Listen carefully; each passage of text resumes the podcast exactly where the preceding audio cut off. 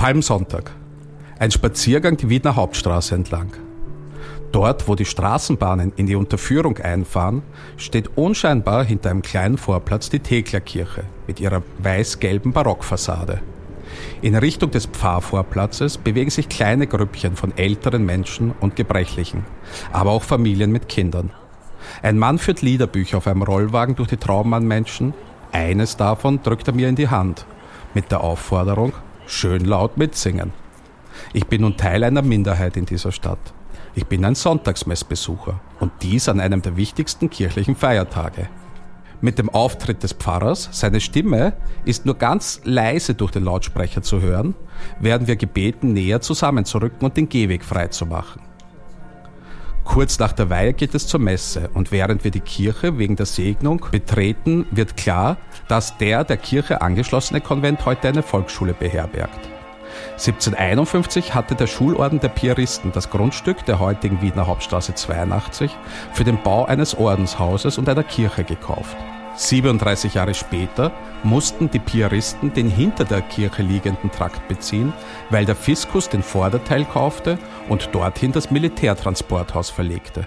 Wo heute Gläubige den sonntäglichen Gottesdienst verrichten, lagen auf kleinstem Raum Sterbende und Siechende zur Behandlung in der Kirche aufgebahrt. Vor 191 Jahren brach in Wien eine neuartige Pandemie aus, die die Stadt grundsätzlich in infrastrukturellen, politischen und sozialen Dingen von Grund auf änderte.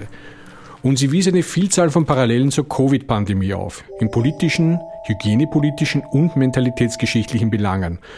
Und um diese Einflüsse von Krankheiten auf Stadtgeschichte und die heutigen Parallelen geht es heute in der ersten Folge der Wiener Geschichtskreislerei. Hallo, wir möchten euch zur ersten Sendung der Geschichtskreislerei begrüßen. Die Geschichtskreislerei ist ein neuer Podcast, wo es darum geht, von Wiener Orten ausgehend Wiener Geschichte und Geschichten zu erzählen. Ja, wir reden heute über das Phänomen Seuchen und Auswirkungen auf die Stadt. Da gibt es ja zahlreiche Aspekte, die wir heute durchgehen werden. In diesem Podcast werden wir ein wenig arbeitsteilig auch vorgehen. Ähm, einer von uns bereitet sich immer ein bisschen besser vor, der andere wird mehr die Fragen stellen und ja, Andreas ähm, das Gespräch, das wir heute führen werden, werden wir so in diesen Stil einmal angehen, oder? Genau, du bist quasi heute mein erster Studiogast. Bei mir ist es ja so, dass ich stärker aus dem journalistischen und dem kulturwissenschaftlichen komme und du hast ja starke Affinitäten zu Naturwissenschaft und Technik. Und ähm, das trifft sich mit dem heutigen Thema der Stadt und der Seuche ganz gut. Darum würde ich vorschlagen, gehen wir mal in Medias Res. Genau. Warum Seuchen und warum nehmen wir gerade uns bestimmte Seuchen raus? Ähm, und zwar in dem Fall Pocken und Cholera und in welchem Verhältnis stehen die eigentlich zur Covid-Pandemie? Und da gibt es ja sehr viele Parallelen und vor allem wirkliche Auswirkungen auf die Stadtgeschichte. Der Umgang mit Seuchen, ihre Rezeption, die Abwehrmaßnahmen, die all diese ganzen historischen Fakten sind ja wirklich ganz hervorragende Parameter, um, um Begriffe wie Epochenwechsel und Epochenwandel zu beschreiben in der Stadt. Also es sind langfristige Veränderungen und solche Seuchen erzeugen ähm, Beschleunigungen in diesen Veränderungen der Stadtentwicklungen. Und das geht es auch. Und wirklich die ersten äh, großen ähm, Seuchen, die eine extreme Auswirkung auf Stadtgeschichte hatten, waren vor allem die Pocken und vor allem die Cholera. Ja, was ist eigentlich die Cholera genau? Also die Cholera ähm, ist eine Bakter von Bakterien ausgelöste Erkrankung, von der wir nicht genau sagen können, äh, wie alt sie ist. Es gibt Vermutungen, dass sie durchaus äh, eine ältere äh, Krankheit sein könnte. Es gibt Krankheitsbilder, die berichtet werden aus dem Gangestal, die durchaus viele hundert Jahre zurückliegen. Ähm, Im Grunde ist es auf jeden Fall so, dass die Cholera am indischen Subkontinent entstanden sein dürfte und dann sich aber im Laufe des 19. Jahrhunderts erst ausgebreitet hat. Warum im 19. Jahrhundert? Einerseits ein Ergebnis des Kolonialismus und der Kriege, die notwendig waren, um das englische Kolonialreich in Indien zu begründen. Andererseits natürlich die erhöhte Mobilität in dieser Zeit, so dass also sozusagen über den Handel, aber auch zum Beispiel über Kriegsflüchtlinge sich die Cholera verbreitet hat. Ähm, das Krankheitsbild selber ist das einer Durchfallserkrankung und das Gefährliche daran ist der Flüssigkeitsverlust. Die Cholera selbst kommt nach Europa Anfang des 19. Jahrhunderts, nach Österreich in den Jahren 1830 bis 32. Die Zeitperiode, die wir auch als Vormärz kennen. Genau, wie du so richtig sagst. Das Entscheidende sind eigentlich die Machtkonstellationen, die vor allem im 18. Jahrhundert sich in Europa manifestieren.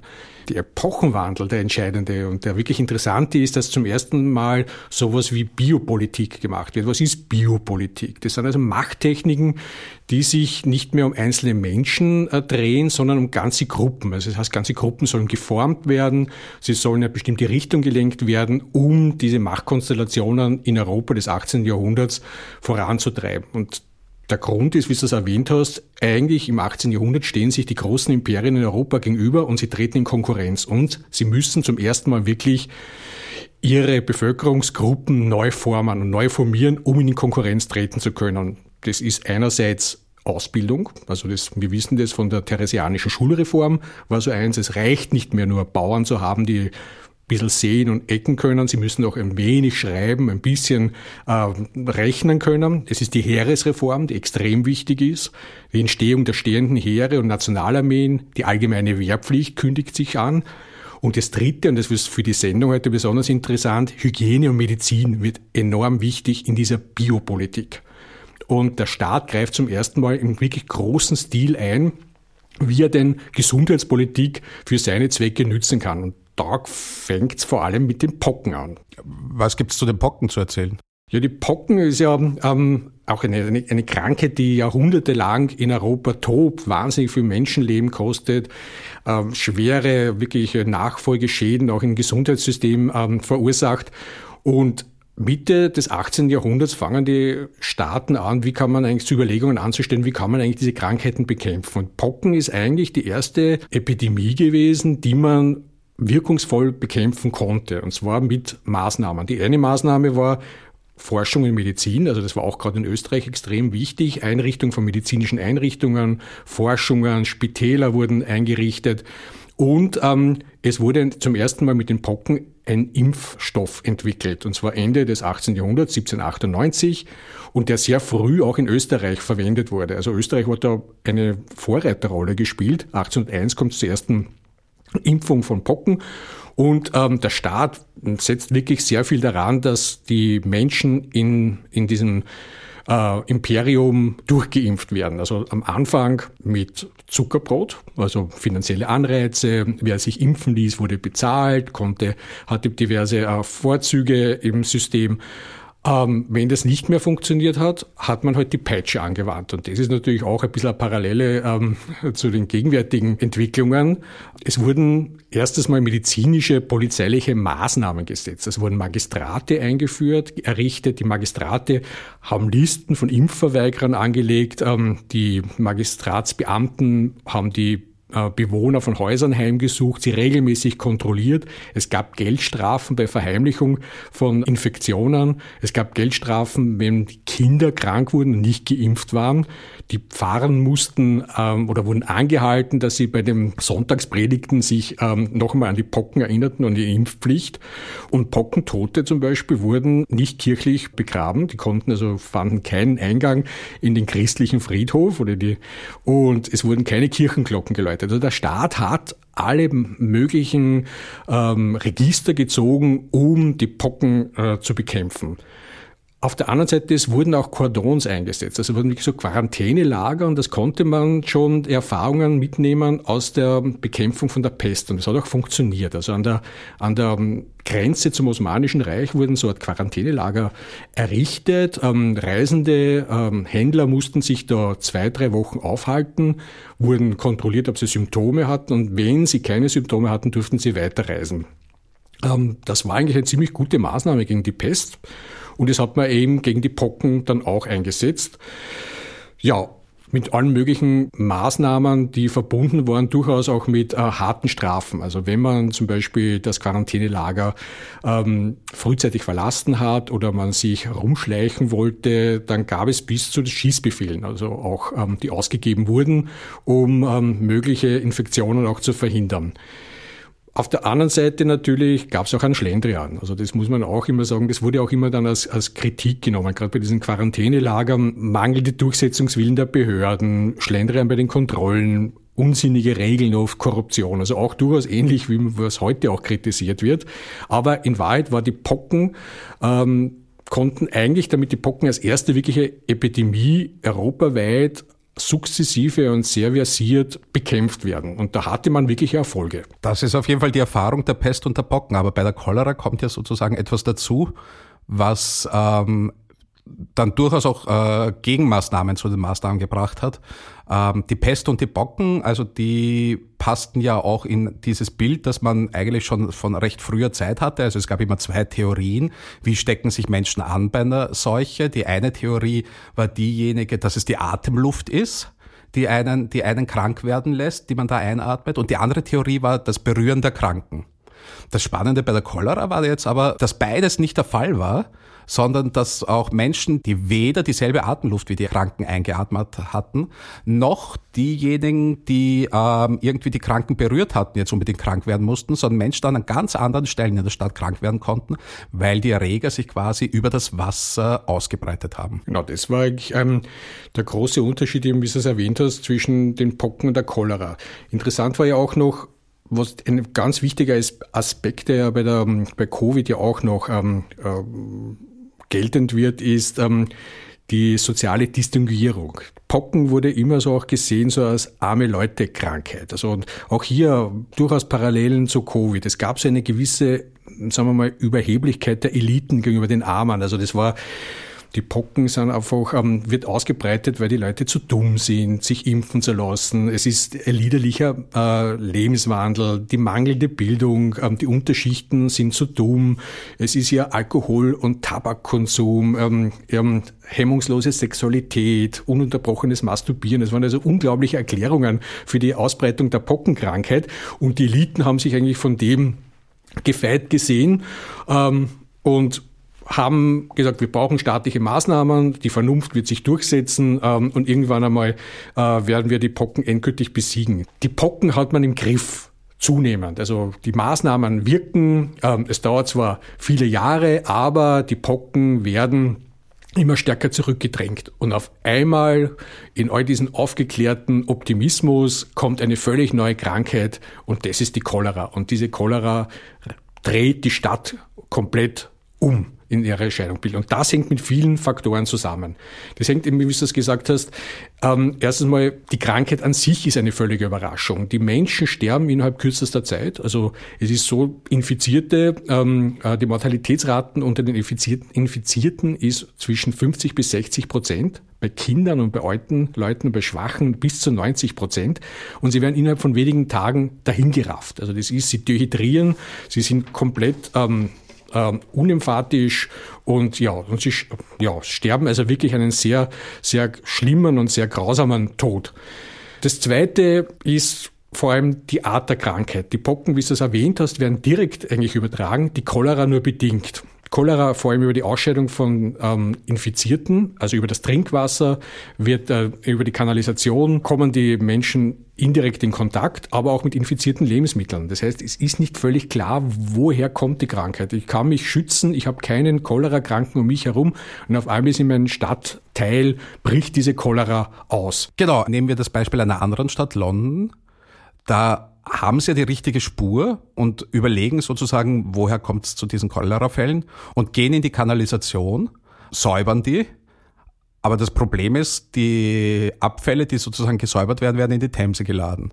Und andernorts wird wiederum das Trinkwasser aus der Themse entnommen. Und ähm, zunächst einmal ist dieser Zusammenhang aber für, für die Verantwortlichen noch nicht herstellbar. Wie war das in Wien? Es gibt zwar ähm, die ersten Kanalisationsbauten, die waren vorhanden. Unter Josef II. wurde sowas wie eine grundlegende Kanalisation angelegt, aber eigentlich die Brunnen liegen neben den Sickergruben, ähm, die Leute ähm, verrichten ihre Notdurft auf den Straßen und das Hauptproblem ist, äh, selbst wenn es abgeleitet wird, ähm, es landet meistens im Wienfluss. Der Wienfluss ist eine stinkende Kloake. Ähm, wenn Hochwasser kommt, ähm, drängt die Donau den Wienfluss wieder zurück. Die Kloake wird wieder zurückgespült in die innere Stadt. Und da ist es das Problem nun, dass das einfach die Cholera hier, als, vor allem den, ähm, im ersten Bezirk und in den Randbezirken, immer wiederum auftaucht und ähm, nicht zu beseitigen ist. Was auch ein Schock war natürlich auch war, war die, dass die Gegenmaßnahmen nicht geholfen haben. Also was bei den Pocken geholfen hat, äh, funktioniert nicht bei der Cholera. Also es gibt Kordons, die Kordons werden immer enger um die Stadt gezogen. Es werden ähnliche, sehr harte Regimes in diesen Quarantänelagern aufgezogen, aber es nützt nichts. Die Übertragung erfolgt anders. Zwischen den Taborbrücken wird zum Beispiel ein Lager errichtet für die Einreisenden aus Galizien und Ungarn, aber ähm, auch hier, die Cholera bricht trotzdem immer wiederum aus, trotz Schießbefehls, trotz strengster Quarantäneregelungen. Es breitet sich aus. Und was ganz, ganz wichtig ist, Cholera kennt keine sozialen Unterschiede, zumindest nicht in den ersten Wellen. Das heißt, in der inneren Stadt, wo die Adeligen sitzen, die ähm, Bürger und auch die Honoratoren, die werden in der ersten Welle besonders hart getroffen. Also nicht die Vorstädte mit den Arbeitern und den Handwerkern. Und es hängt einfach mit der Abwassersituation dieses ersten Bezirkes zusammen. Das Wasser fließt nicht ab, das Gefälle ist zu gering. Ähm, in den Vorstädten gibt es mehr Gefälle, dadurch kann das Abwasser ähm, besser abfließen. Zum Teil gibt es auch eine bessere Trinkwasserversorgung und 18 31 in der ersten Welle trifft es vor allem also die inneren Stadtbewohner.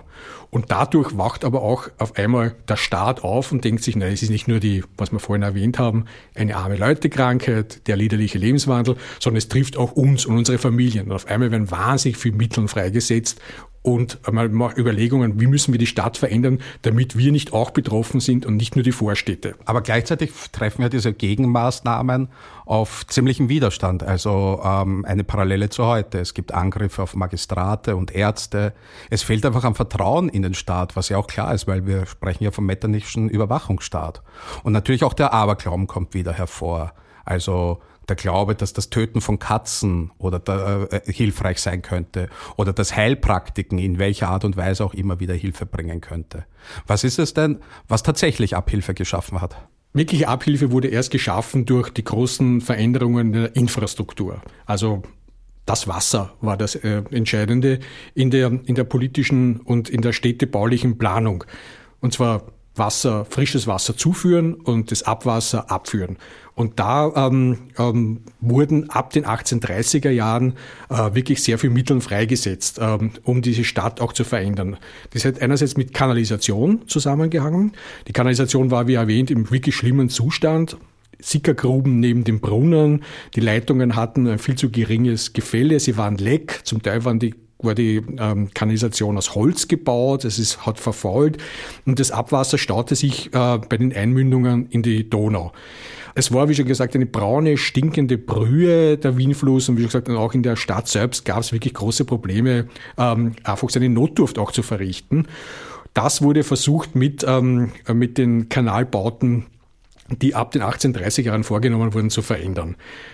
Der erste große äh, Schritt waren die äh, Hauptunratskanäle beim Wienfluss. Das heißt, es wurden zwei Kanäle äh, neben dem Wienfluss gebaut, um den, das Abwasser von den inneren Stadt und von ähm, den Außenbezirken abzuleiten hat ein wenig schon mal geholfen, ähm, dass das in einer wirklichen funktionierenden Kanalisation äh, passiert ist. Sie wurden auch interessanterweise Cholera-Kanäle benannt, weil sie eben extra wegen dieser Epidemie ähm, auch gebaut wurden. Es gab Bauordnungen, die neu eingeführt wurden. Also die Kanäle wurden neu definiert, sie wurden höher, sie wurden breiter.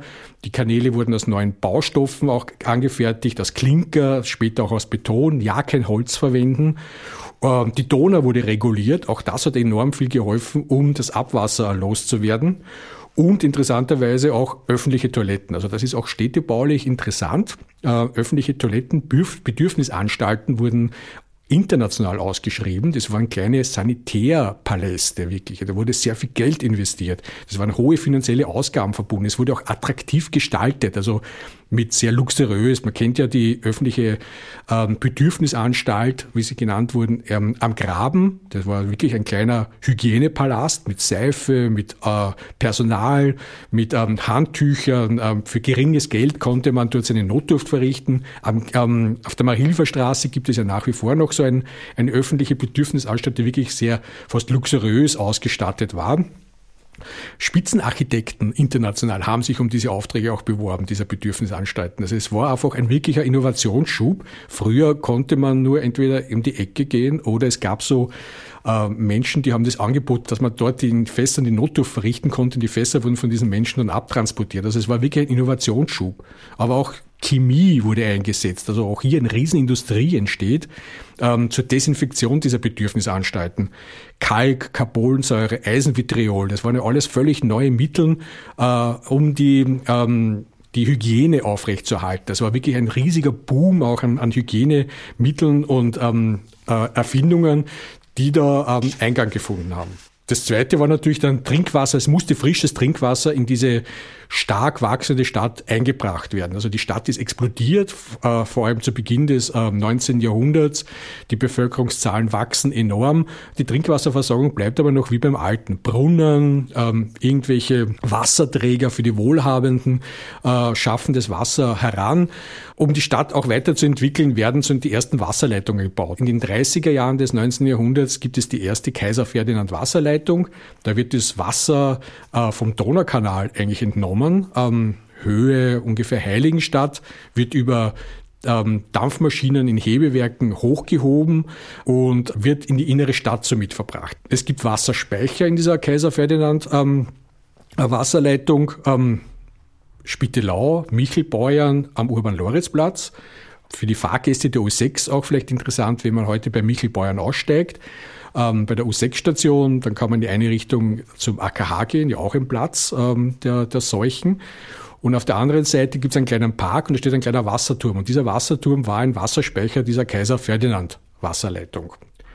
Aber wirkliche Abhilfe schafft natürlich erst die Hochquellleitung. Die Hochquellleitung wird 1866 beschlossen auch hier wiederum gegen den, zum Teil gegen den Willen der Bürger, weil das kostet was, vor allem auch der, zum Beispiel des Bürgermeisters Zellinker, der meinte ja, das wäre nicht eine Geistesverwirrung, äh, Wasser aus den Alpen zu bringen, wenn doch die Donau äh, an der Stadt vorbeiführt.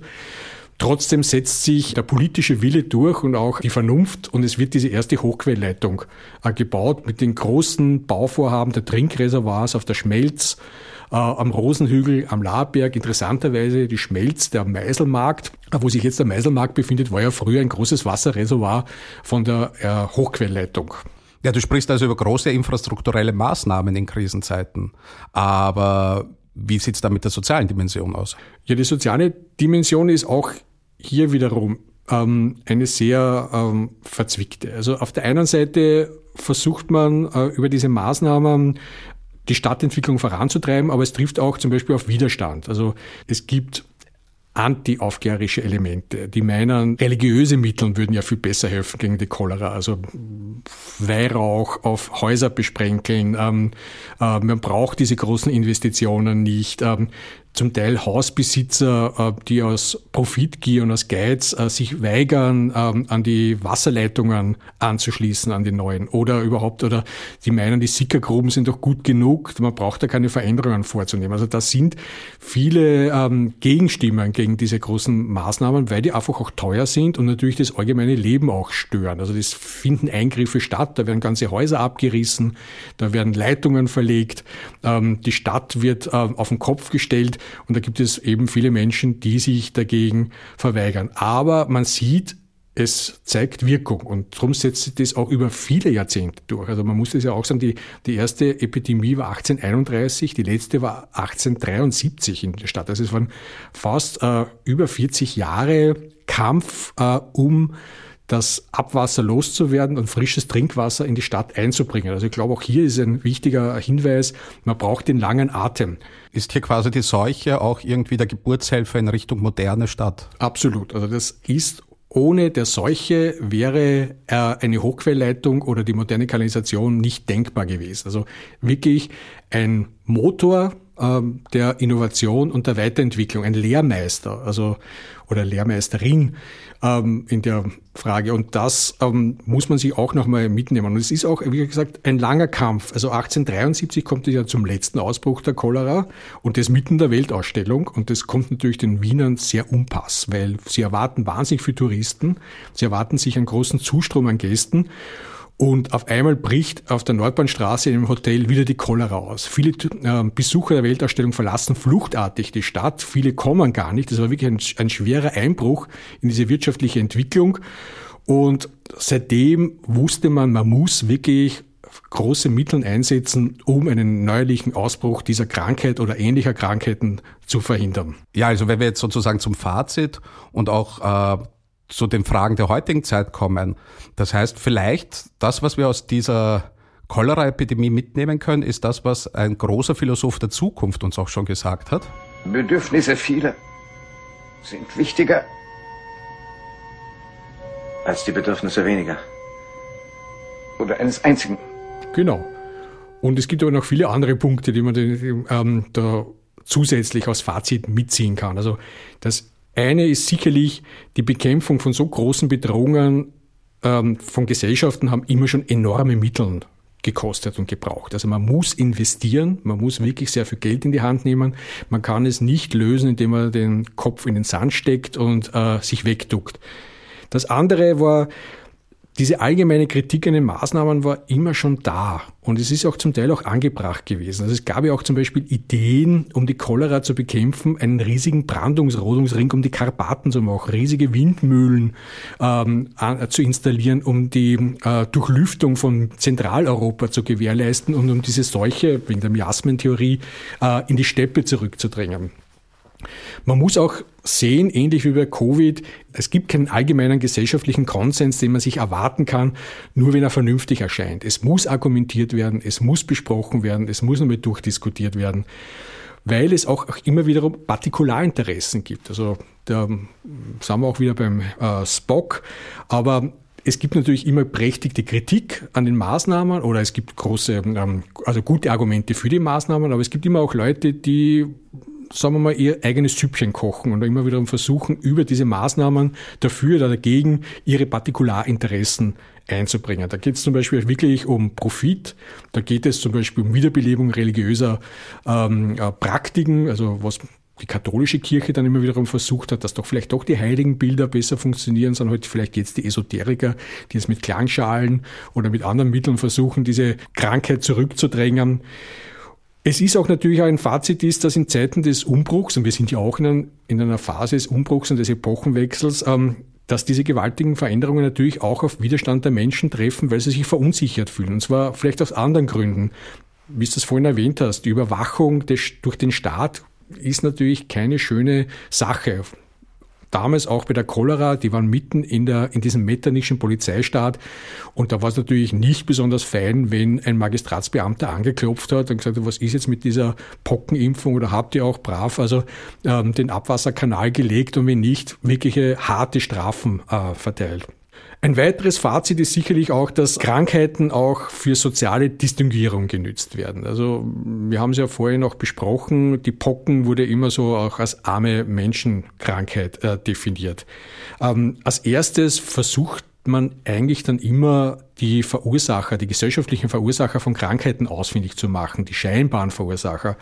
Auch wie heute es sind marginalisierte Gruppen, es sind die sozial Schwachen, es sind die Ausländer. Also gerade bei der Cholera, das wurde ja also die Cholera als asiatische Bestie gesehen. Das war ja auch bei Covid auch. Also zuerst haben sich wirklich ähm, ähm, Bürgerinnen und Bürger mit asiatischem Hintergrund sich auf der Straße anreden lassen müssen, dass sie die Krankheit eingeschleppt hätten.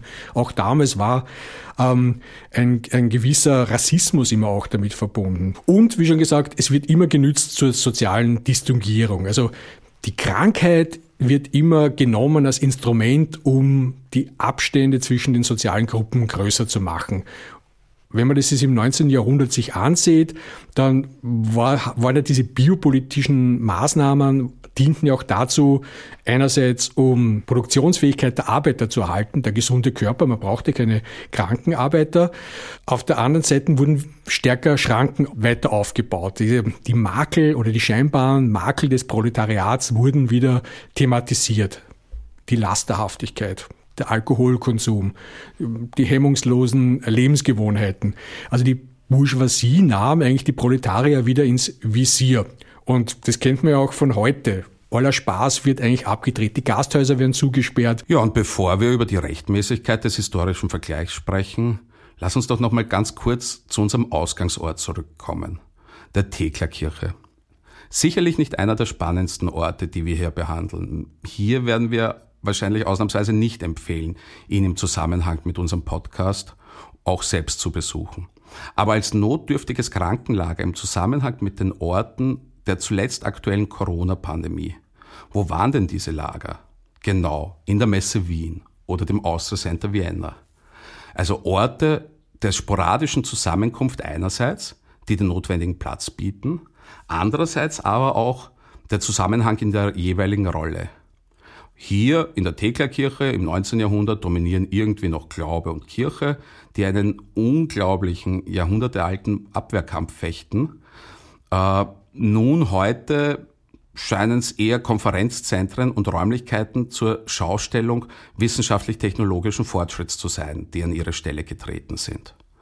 Und doch begegnen uns in der aktuellen Auseinandersetzung mit diesem so unheimlichen Phänomen der Seuche scheinbar auch alte Muster und Diskussionslinien, oder? Ja, die Maßnahmen, die ja mit der Covid-Seuche in Verbindung standen, da kann man ja dazu stehen, wie man mag, waren ja eigentlich einerseits geprägt von Wissenschaftsfeindlichkeit oder auch von hoher Affinität zur Wissenschaft selbst. Also Seuchen sind ja oft auch so Projektionsflächen für gesellschaftspolitische Anliegen. Also während die eine Gruppe sich in ihren Befürchtungen der zunehmenden sagen wir mal, staatlichen Kontrolle und Verluste der Freiheitsrechte bestätigt sahen, sahen eigentlich diese radikalen Befürworter der Maßnahmen endlich mal so einen schönen, handlungsfähigen und resoluten Staat agieren. Also tragisch, dass sie sich gerade erst in einer gesellschaftlichen Stresssituation so zuspitzen musste und dass diese berechtigten Anliegen vielleicht von beiden Positionen gerade eigentlich zur Unzeit und zum falschen Thema auf den Tisch kamen. Ja, aber was war jetzt eigentlich in der ganzen Pandemie für dich das Bemerkenswerteste? Ja, also wenn ich so darüber nachdenke, würde ich sagen, schon von Beginn an habe ich mich immer gefragt, wo sind bei den Auftritten der Expertinnen und Experten in den Medien eigentlich die Geistes- und Kulturwissenschaftlerinnen? Also wir haben eine Menge Mathematikerinnen, Statistikerinnen, Infektiologinnen sprechen gehört und die Politik hat mehr oder weniger mit deren Expertisen gearbeitet. Aber Geistes- und Kulturwissenschaften und Sozialwissenschaften, also Wissenschaften, die sich jetzt auch tatsächlich damit beschäftigen, wie Menschen und Gruppen von Menschen mit derartig schwerwiegenden Phänomenen wie dem Eintritt von Seuchen umgehen, haben völlig gefehlt. Also Kulturwissenschaftlerinnen kamen kaum zu Wort, ein wenig die Psychologinnen. Und wenn wer zu Wort kam außerhalb von diesem medizinischen Bereich, dann waren es meistens Ökonominnen. Es gibt eine wissenschaftliche Studie aus dem Sozialministerium aus dem Jahr 2021 und die weist schon die Schäden aus, die diese Seuchen an die Gesellschaft ausgewirkt hat. Also am schlimmsten hat es Arbeitslose und Menschen im Niedriglohnsegment getroffen. Und danach vor allem Menschen mit fehlenden Bildungsabschlüssen, die nicht in Österreich geboren wurden, beziehungsweise kinderreiche Familien und Familien mit nur einem Elternteil. Also das ging eigentlich in der gesamten Diskussion auch ein wenig unter da sind eigentlich sehr viel statistische Daten auch rauszulesen, wie schnell eigentlich auch die finanziellen Reserven von Menschen erschöpft waren. Also nur eine kleine Statistik oder Zahlen. 28 Prozent der Befragten gaben an, dass sie sich keine Ausgaben mehr über 1300 Euro leisten konnten, ohne Unterstützung oder Kredit äh, nehmen zu müssen. Also und 63 Prozent der Arbeitslosen konnten keine 1300 Euro mehr zusätzlich ausgeben. Also das waren natürlich schon vehemente Auswirkungen von dieser Seuche, die man in der öffentlichen Diskussion nicht so fand. Sechs Prozent der Allgemeinheit konnten sich nicht mehr die Wohnung warm halten. Bei den Arbeitslosen waren es 22 Prozent. Also wirklich eine ungemein große Anzahl von Menschen, die vor dem finanziellen, ökonomischen und sozialen Abgrund standen. Also da kann man schon mal feststellen, dass die gesellschaftlichen Diskussionen nicht im ausreichenden Maße stattgefunden haben. Es wären eigentlich jede Menge Schlüsse zu ziehen. Und so wie man vorher auch gesprochen haben, dass infrastrukturelle Maßnahmen durch diese Seuchen in Gang gesetzt wurden, so müsste man jetzt auch soziale Maßnahmen in Gang setzen. Soziale Krisen treffen ja vor allem immer die Ärmsten. Und wenn wir zuvor Seuchen als Lehrmeisterinnen für Stadtentwicklung genannt haben, dann könnten wir das auch auf notwendige soziale Veränderungen ebenfalls anwenden. Und sowohl die Menschen im 19. Jahrhundert wie auch im 21. Jahrhundert haben natürlich auch gesehen, dass hier mit zweierlei Maß gemessen wird. Es ist natürlich, wenn man sich die Cholera ansieht, auch wenn es die erste ähm, bei der ersten Welle es natürlich auch die Reichen ähm, sehr hart getroffen hat, aber natürlich konnten sie es die besser richten. Also die, wie auch wie bei der Pest, man zog sich auf die Landgüter zurück. Ähm, versuchte der Epidemie dort auszuweichen.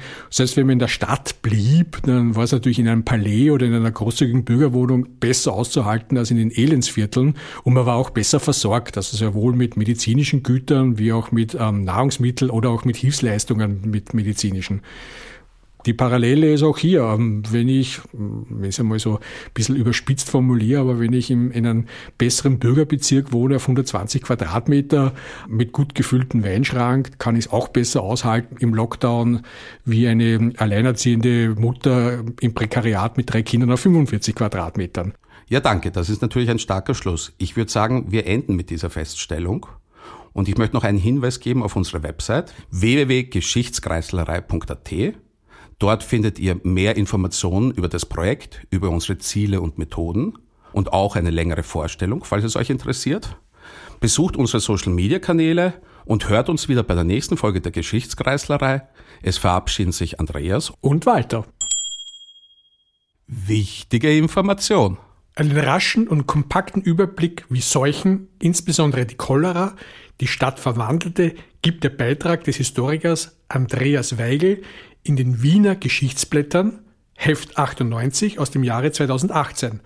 Der Titel bringt es knapp und sicher auf den Punkt Cholera, eine Seuche verändert die Stadt. Was die letzte Seuche, nämlich Corona, sozial und psychisch den Menschen zumutete, ist in der 2021 erhobenen Studie des Bundesministeriums für Soziales in harten Fakten und umfassenden Analysen nachlesbar. Der Titel wirkt zwar ein wenig resignierend, aber passt irgendwie in die Stadt des lustigen Augustins. So geht's uns heute. Die sozialen Folgen der Corona-Krise. Downloadbar von der Ministeriums-Homepage. Und für die Sportlichen unter uns, wer die außergewöhnliche Bauleistung der ersten Wiener Hochquellleitung in freier Natur begutachten will, bitte den ersten Wiener Wasserwanderweg abgehen.